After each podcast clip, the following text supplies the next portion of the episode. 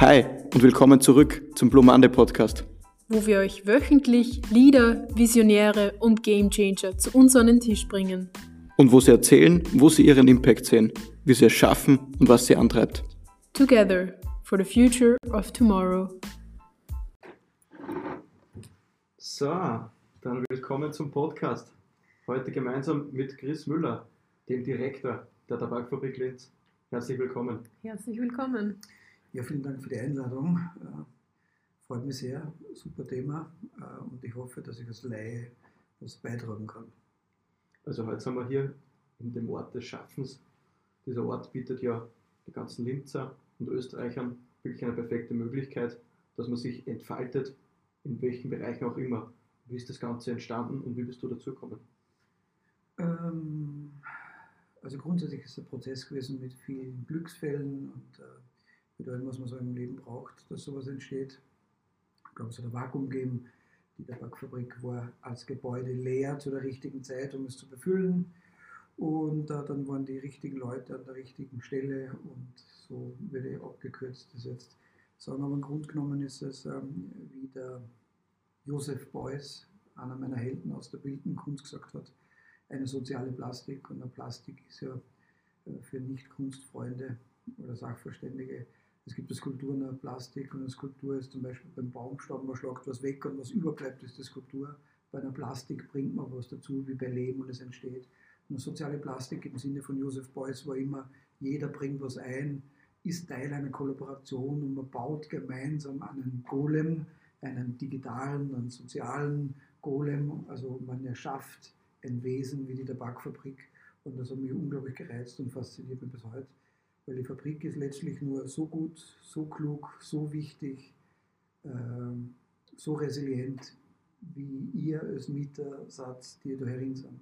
Und die Tabakfabrik ist ein Rahmen, eine Hülle, eine Werkbank, ein Schmiedeamboss, ähm, ein Labor und manchmal ein Coworking Space.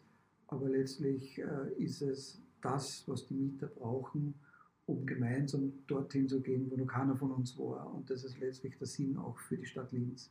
Wir wollen klüger werden durch Kollaboration. Das heißt, wenn du das Thema Kollaboration ansprichst, du bist jetzt, kommst eigentlich aus einem ganz anderen Sektor, wie, wie einen Space zu befüllen. Das heißt, wie bist du zum Thema Tabakfabrik selber dazugekommen? Ja, also ich war geht nicht zu lange zurück, aber bis 18 ungefähr, ich war einer der schlechtesten Schüler in Oberösterreich. Äh, bin dann. Äh, Haben wir was gemeinsam? äh, also habe dann so eine Abkürzung vom Bundesheer Richtung Griechenland. Äh, habe da die erste große Liebe kennengelernt, die war von Berlin. So bin ich nach Berlin gekommen. Plötzlich ist mir klar geworden, durch die Stadt, durch neue Möglichkeiten, durch die Beziehungen im Umfeld, es gibt also nicht nur Berufe wie Maurer, Metzger, Glaser und Moller, sondern es gibt ganz viel dazwischen.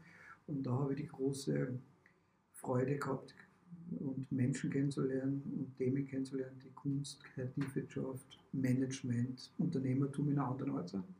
Das war sozusagen von 1990 bis 2000. Und wie ich dann zurückgekommen bin, äh, habe ich einen Unternehmerbrief für Hotellerie und Gastronomie gemacht für eine Weinstube, die aber katastrophal gescheitert ist. Ähm, dann habe ich eine Band gehabt und diese Band, da war ich Sänger. Und äh, der Sohn war mhm. Gitarrist von einem großen Unternehmen, das also hat einen Prokuristen gehabt und der Sohn davon war äh, bei mir in der Band und der Vater wollte unbedingt, dass ich bei ihm in der Firma anfange, weil dann war er wieder enger mit dem Sohn, da war gerade die Pubertät, das war schwierig. So habe ich dann bei einer Lebensmittelfabrik angefangen als Maschinenführer für das Kommando Backpuffer Vanillezucker.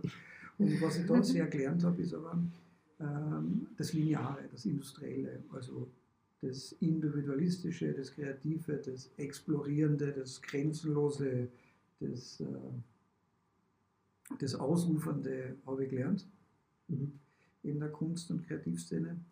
Äh, und dann habe ich aber Folgendes gelernt, also wenn du um 2 Uhr morgens vorne in der Linie was reinhaust, Marzipan, also muss der, die Masse und dann passieren 1000 Schritte Überprüfungen und um 6 Uhr morgens, wenn dann hauptsächlich Frauen reinkommen, muss das verpackt werden. Also da gibt es einen ganz linearen äh, Ablauf. Und so habe ich praktisch das, was ich gelernt habe in der, in der Industrie und das, was ich vorher in meinem Vorleben gelernt habe mit äh, Kunst, versucht so zusammenzubringen, dass für beide Welten das Beste rauskommt. Das ist wichtig zum Verständnis für die Tabakfabrik, für die Konzeption. Ähm, und äh, dann habe ich ein Theater gegründet, also zuerst einmal studiert, übrigens in der Tabakfabrik, Bildware, Transmedialer Raum und Kulturwissenschaften.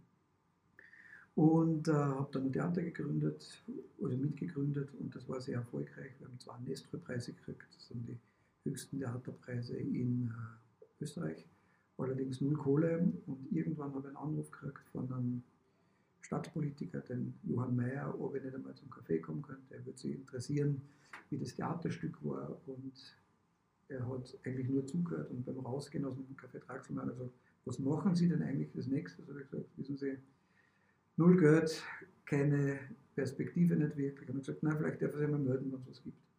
Und ein halbes Jahr später hat dann der Gerhard Haderer in seinem Sinne angerufen und hat gesagt, ob ich nicht mehr vorbeikommen möchte die Stadt hat da Areal gekauft, die Tabakfabrik, die ist groß und da, da, da wüten die Fliehkräfte, da gibt es die also Parteien, die sagen, Fass ohne Boden, Katastrophe, abdrehen, die anderen sagen super, dann sagt die Wirtschaft, wir wollen ein Einkaufszentrum einer machen, die freie Szene der Kunst sagt, das ist eine Frechheit, da ist überhaupt kein Raum frei. Und da brauchen wir so wenig wie du und da war halt als 20 Stunden Zwischennutzungskoordinator angestellt was das dann relativ schnell 40 Stunden waren, dann ist das eigentlich, hat gut funktioniert. Dann haben sie eine Stelle als Kreativdirektor oder sowas ausgeschrieben, habe ich beworben und bin es geworden. Und seitdem verfolge ich äh, mit immer größer werdendem Team und sehr, sehr guten Leuten die Konzeption und so ist das entstanden. Und jetzt kommt die Fabrik ist wieder eine Fabrik, also ist nicht nur ein Kreativhub, wo Kreative nebeneinander sind, sondern ist ein Ort, der versucht, ähm, Kunst, Forschung, Wissenschaft, Philosophie und Ethik so anzusiedeln in einem Produktionssystem, dass man, so wie ihr, eigentlich Nachhaltigkeit glaubt, nur es geht ja zurück. Das ist also ein bisschen, eigentlich braucht man mehr Vorhaltigkeit, man schaut ganz weit nach vorne, mhm. damit man keine Fehler macht. Mhm. Also es verführt ein bisschen, dass man glaubt, äh, äh, zurück zu den Wurzeln, in Wirklichkeit müsste es ja heißen, vorwärts zu den Wurzeln, darum bin ich eher für Vorhaltigkeit.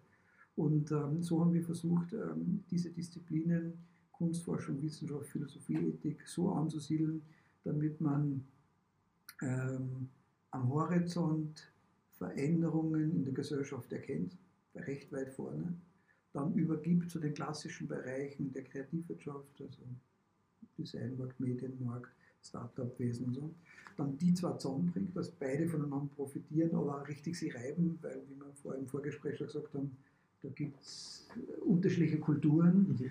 Ah, und dann ist das Geile natürlich, dass du das, was du bei uns finanziert gekriegt hast, was du, was du vielleicht erdacht hast gemeinsam mit Kollegen und Kollegen, dass du auch bauen kannst. Und wenn du es gebaut hast, wie in der Grand Garage, dann solltest mhm. du auch zeigen können, also in Form von Messen, von Veranstaltungen, von Bühnenshows und Formaten jeglicher Art. Und wenn du das gehabt hast, dann haben wir schon einen großen Teil der, der Produktionskette, wie damals in der Lebensmittelfabrik mit Marzipan. Allerdings, wir brauchen nur eins. Wir müssen nur draufschauen und sagen, was kann die Gesellschaft daraus lernen. Und das passiert jetzt gerade im Kraftwerk. Da bauen wir den großen Hörser mhm. Null rein. Und jeder, der herin ist, so wie ihr, muss ja fragen, was tue ich für die Tabakfabrik? Und die Fragen beantworten, also die, die Antwort auf die Frage ist, ich teile mein Wissen, meine Sorgen, meine Vorstellungen, meine Perspektiven, meine Visionen mit der Gesellschaft mhm. und dadurch werden wir klüger. Und äh, für mich ist äh, die Tabakfabrik also eine Fabrik, aber und dann sind wir sozusagen beim Rohstoff, Nachhaltigkeit, Vorhaltigkeit. Ähm, die Kreativität wird der Schlüssel für eine gut funktionierende, erfolgreiche Gesellschaft. Da meine ich vom sozialen bis zum äh, wirtschaftlichen Bereich. Und ähm, je mehr kluge Köpfe hier drin sind aus unterschiedlichsten Bereichen, alt und jung und also kein Cluster, nicht nur Expertinnen aus einem Bereich, desto wichtiger wird es werden. Und unsere Aufgabe ist sozusagen diesen Raum zu füllen, aber gleichzeitig immer auch den Rahmen abzuschöpfen und uns zu fragen, was machen wir da eigentlich? Ist es nicht? Und das Tatio, also Nachhaltigkeit ist ein Riesenthema. Und das dann der Stadt, der Gesellschaft zu raten. Und das ist letztlich die Tabakfabrik. Die Tabakfabrik ist sicher eine neue Form von einer Universität. Und diese Mhm. neue Form der Universität entsteht ja nur durch die Köpfe, die da hereinkommen. Kommen. Weil jetzt kann es sein, da kommt einer mit einer ganz anderen Idee, als was wir am Schirm haben, und es wird aber trotzdem immer möglich gemacht, dass es einen Raum für den gibt. Genau. Und das, das haben wir bei einer Das ist diese. Uniqueness, Ja. was es gibt da. Aber das ist eine wichtige Frage und da kommen wir dann schnell zum Raum und zur Widmung, warum die Stadt so wichtig ist, weil äh, Vorsprung durch Widmung lautet einer unserer Maximen. Und jetzt hast du auch richtig gesagt, also du kommst einer mit einer Idee, die du die hast, aber plötzlich kommst du drauf in Kombination mit einer anderen, wir sollten eigentlich eine Hardware bauen.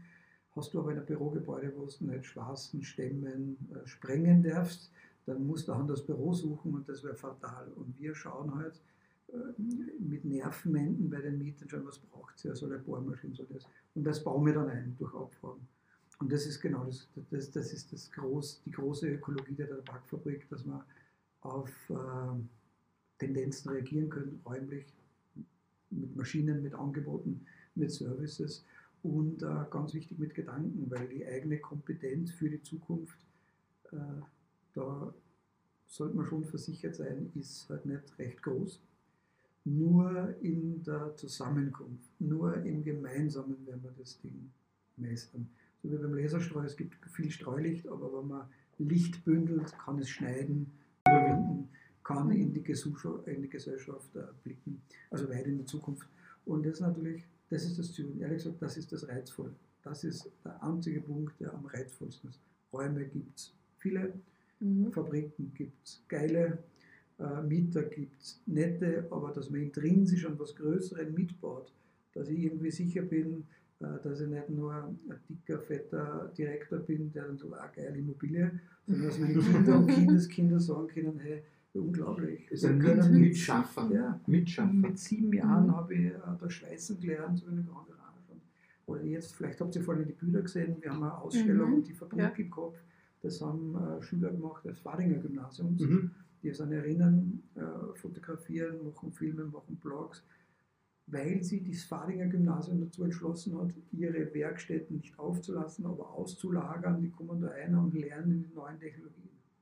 Und das ist fantastisch, Mhm. die Verschmelzung von, von äh, Bildungsangeboten in der Fabrik. Das ist ein echter Traum, der, der da jetzt langsam wahr wird. Und wenn mir die Qualität der Arbeiten anschaue, dann Das ist faszinierend, das ist faszinierend, Absolut lässig. Wahnsinn, ja. Aber das ist, das ist die einzige Aufgabe, eine Deutungshoheit zu erringen für eine mögliche Zukunft, die wir ja selbst erschaffen. Und Mhm. selbst gemeinsam erschaffen. Ja, und das ist der. Spirit eben von Gemeinsamkeit, wo sich die ganze Welt eigentlich ganz viel abschauen kann. Dass man sagt, ähm, gemeinsam schafft man mehr, egal aus welchem Bereich das man Genau. kommt. Und mit Kreativität, wie du sagst, kommt man halt einfach viel weiter. Genau, da glaube ich ehrlich gesagt, haben wir auch ähm, einen Vorteil, äh, der vielleicht nicht immer ausgespielt oder immer gesehen wird, aber ich glaube tatsächlich daran, dass äh, es gibt immer das Beispiel von Silicon Valley und so, das ist aber in Wirklichkeit kein Beispiel für uns, kannst du nicht vergleichen mit einer ganz anderen Menge an Wie würde man das vergleichen? Na, es ist alles in einer Fabrik. Ja, aber das ist, das ist irgendwie der, der Vergleich sozusagen, der hinkt nicht einmal, sondern das ist, das ist einfach was völlig anderes. Wir haben weder die, diese Menge an Risikokapital, nur die Menge Ja, an Startups, nur die Mhm. Menge an internationalen Krediten. Also das ist wie wenn du den Atlantik mit, mit der Vöckler vergleichst in, in Dümigam. Das ist sozusagen, da schwimmen andere Fische. Ja, Da, da gibt es einen Wal und einen Delfin und bei uns gibt es Forellen und Kaulquappen. Und muss, ich keiner, Frosch muss ich keiner angesprochen werden. also genau, das Man muss, nur Frosch zum man, man muss nur hier in der Fabrik das Ganze entwickeln, damit man dann den, den Schwung hinüber schafft. Ja, wenn, man, wenn, man schon, wenn man schon im Wasser Ja. bleiben.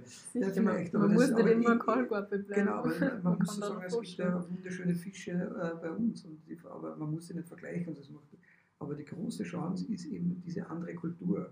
Während ähm, ähm, ein guter Freund von mir, der Michael Gindi, mit dem ich öfter von Cisco in, äh, in Palo Alto bin oder in Israel, da merkst du einfach, da ist das Zwischenmenschliche, das kann ganz nett sein, aber in Wirklichkeit wirst du durchgeschleust mit 200.000 anderen und dann kommst du vielleicht auf der anderen Seite an. Das geht bei uns nicht. Wir sind Mhm. weniger Menschen, weniger Kreative und deshalb kommt auch Kulturwandel anders. Es gibt einen Tisch, da sitzen wir zusammen, wir reden über die erste Idee und dann kommt, wir werden immer so auseinandergehen, dass wir uns nachher mit der zweiten Idee wieder treffen.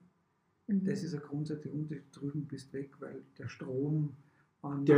Der. Ja, So ist es. Du bist dann weg, wirst wegschwemmt. Aber das bringt was zutage, was ganz wichtig ist, nämlich eine Kultur des Austausches, der Wertschätzung, der, der Kommunikation, der Kollaboration und nicht im technischen, sondern im, äh, im, im wirklich im tiefen Austausch des Dialogs. Letztes Mal muss ich da sagen, die Idee, tut mir leid, kann da kein Geld, kann gar nicht helfen.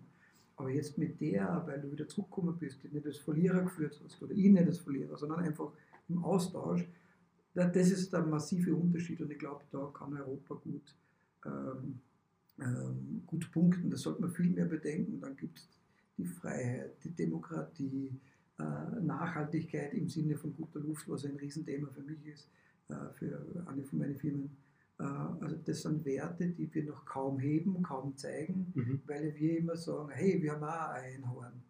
Aber die haben halt, was nicht, eine Herde von Einhörnern. Mhm. Wir halt immer eins und das sagen wir, anstatt dass wir sagen, was wir wirklich haben.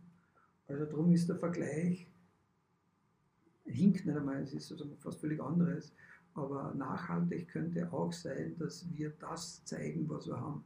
Eine Kultur des Miteinanders, eine Wertschätzung, eine Handschlagqualität, äh, eine, ähm, äh, eine duale Ausbildung. Definitiv auch, ja. Mhm. Äh, ja, Sicherheit, gute Lebensqualität, wenn man sich vorstellt, wenn du in Neu-Delhi geboren bist, dann stirbst du um elf Jahre im Schnitt früher an Luftverschmutzung.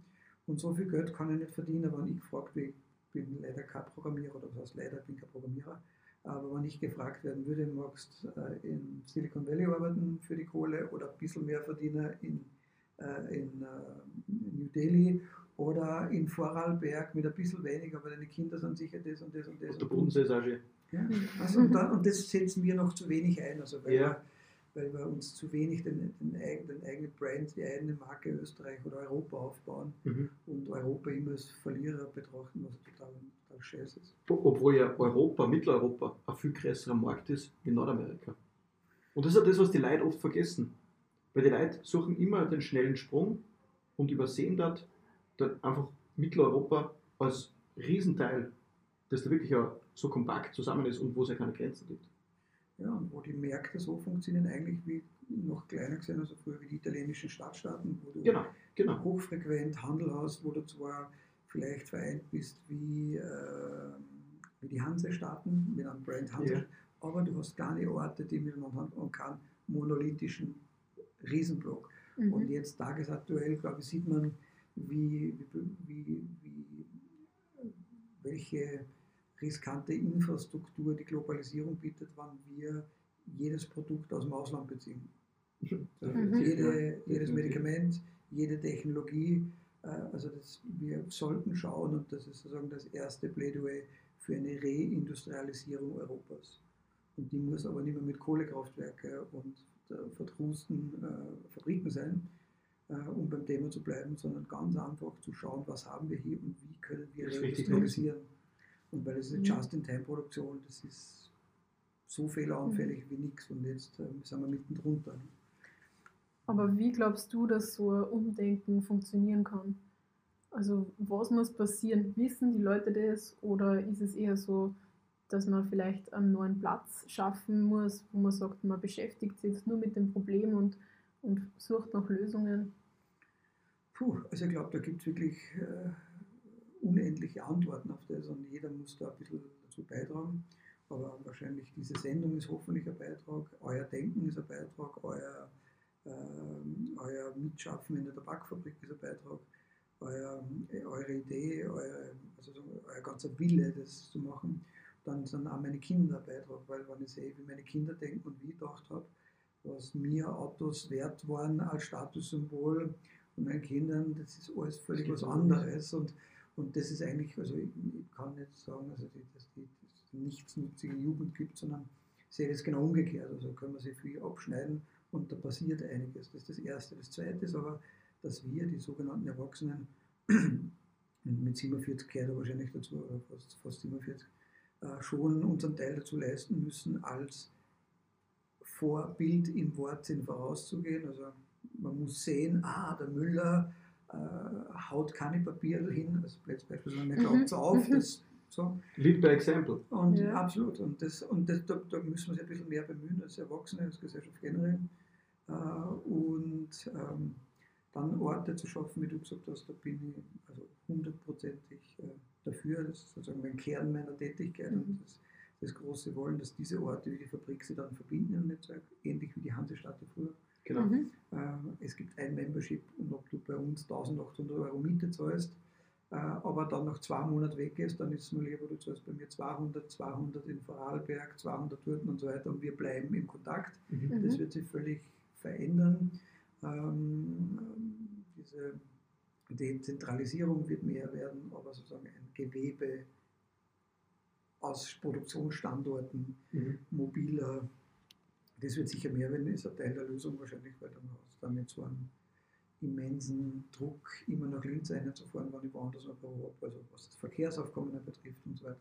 Also es gibt, glaube ich, unendlich viele Möglichkeiten und was man ja lernt, leider in der Geschichte, es braucht immer gewissen Druck an Anlassfall, eine Anlassgesetzgebung, dass man versteht als Mensch, dass wenn man sagt, jeden Tag hörst, hörst Rauchen auf, bringt Mhm. nichts und dann erst, wenn es schlecht geht, denkst du, ja, scheiße. Und so ist es wahrscheinlich in der großen Gesellschaft auch. Äh, Und der Anlassfälle haben wir in letzter Zeit genug. Also ich glaube, Mhm. wir könnten das auch positiv handeln und da einiges tun. Also darum bin ich eigentlich sehr optimistisch. Mhm. Wenn du das Thema Anlassfälle ansprichst, da sieht man ja diese Anlassfälle, wann es dringend notwendig ist, dann werden da viele Bewegungen in Kraft gesetzt, dass was passiert. Und warum ist es beim Thema Klimawandel nicht so? Das würde jetzt bewusst so sagen, weil jetzt sieht man, alles kann ganz schnell gehen, Mhm. aber so ein Langzeitthema wird dann nicht so schnell angegriffen. Warum ist das so? Gibt es wahrscheinlich auch viele Antworten. Also, also eine Meinung einmal würde Ja, es gibt sozusagen, vielleicht kennt ihr das von Victor Hugo, ähm, es, nichts ist so stark wie eine, wie eine Idee, deren Zeit gekommen ist. Mhm. Aber der umgekehrt, um, also das Umgedrehte heißt, nichts ist so schwach wie eine Idee, der Zeit nicht gekommen ist. Mhm. Das heißt, es muss eine Idee sein und dann muss die Zeit da sein oder der Andersfall und dann wird es halt wirkmächtig. Und Mhm. das glaube ich, es braucht halt beides. Es gibt Mhm. tausend Ideen, plötzlich passiert was und man sagt, dann, dann ruft er die richtigen Leute an. Und die jetzt äh, in, in, in Führung sind und ob das die Betriebe betrifft, ob das die Gesellschaft betrifft, die haben eine Zeit gehabt, wie immer alles im Leben und jetzt werden halt andere Führer, Führerinnen, also CEOs, äh, Ideen kommen und dann wird es wirkmächtig. Also wahnsinnig gute Ideen und so super Leute, aber du brauchst manchmal genau die Zeit auch dafür. Das ist der Es muss der richtige Zeitpunkt kommen. Ein Willy Brandt wäre Ja. niemals entstanden als Figur, als Mythos, äh, wenn er sozusagen die, die Am falschen Zeitpunkt gelebt hätte. Zum Beispiel haben wir gesagt, Ganz also, klar. wenn Ganz es die Mauer nicht gegeben hätte. Und ähm, ich komme aus dem Bergbau und meine Großmutter hat immer gesagt, ähm, du wirst sehen, einmal im Leben oder oftmals im Leben wirst du zu Situationen kommen, ähm, wo aus Druck Diamanten geboren werden. Mhm. Vorher ist, das war eine kohlearbeitende Familie bei mir, kohleabbauende Familie und sonst bist du Kohle. Aber wenn der Druck richtig groß wird und lange, dann wirst du als Mensch erkennen, werde ich ein Diamant oder werde ich keiner. Und das ist, betrifft sozusagen Ideen, Gesellschaften, Firmen, Mhm. das kann man oft beobachten. Und ich glaube, da gibt es ein Bündel von, von, von Geschichten. Aber zum Beispiel jetzt, wenn man immer redet von 2015, diese Flüchtlingskrise, Mhm. äh, darf nicht so werden. Ja, dann kann ich sagen, darf vielleicht bei der Politik nicht so werden. Die Zivilgesellschaft hat was Unglaubliches geschafft. Wir haben in der Tabakfabrik 1000 Menschen pro Nacht verköstigt. Da haben Menschen zusammengekommen, die nie was äh, miteinander zu tun gehabt. Die haben Zahnpasta, Teddybären, Schuhe, Pullover, Essen, Trinken, Medikamente, die haben alles besorgt. Der Staat nicht, die Zivilgesellschaft. Also wenn man über das Jahr 2015 zum Beispiel redet, dann muss man sagen, ja, da hat die Zivilgesellschaft, die Gesellschaft an sich mehr geleistet, wie manche, ähm, die sich jetzt erdreisten zu sagen, äh, 2015 darf sie nicht wiederholen. Das ist so wie wir sagen, du sollst nicht die Schuld auf dein Land schirmen, du sollst schauen, was kannst du selbst machen. Was für einen Beitrag kannst du leisten? Das Und, und das ist auch diese Entscheidung im Alltag. Du bist jeden Tag Entscheidungsträger. In was für Richtung du jetzt entscheidest, ist immer, das, ist immer dir überlassen. so Aber wir können da nur dabei helfen. Ja. So wie die Tabakfabrik kann die Leute auch nur helfen. Ja. Sie müssen es halt nur nutzen. Genau, und man muss ertüchtigen und ermutigen, dass man was, so wie ich damals in Berlin war und plötzlich gemerkt habe, es gibt so andere Berufe auch. Mhm. Man muss rausgehen. Das ist ein wichtiger Teil. Und mal über den Tellerrand schauen. Diese klassische Geschichte von Marco Polo, der aufbricht, dann was nicht nach x Jahren zurückkommt und erzählt von Städten, Ländern, äh, Produkten, keiner ist gigantisch, kann sich keiner vorstellen. Aber Mhm. das ist die klassische Helden- und Heldinnengeschichte. Bis zu Hause, niemand glaubt, der, der Prophet im eigenen Land, dann tingelst du herum, kommst zurück und ja, also, Bist bekräftigt. ja, das ist Bestärkt. ein super Thema. Und weil du vorher das Thema Einhörner noch angesprochen Mhm. hast, Thema Unicorn. Denkst du, dass aus dieser Fabrik irgendwann einmal ein Unicorn entstehen wird? Ja, zumindest haben wir Unicorn schon abgelehnt. Ich sage jetzt nicht welches, aber äh, das, äh, also wir haben eine unglaublich schwere Entscheidung zu treffen gehabt. Das hat eine super Firma bei uns angefragt.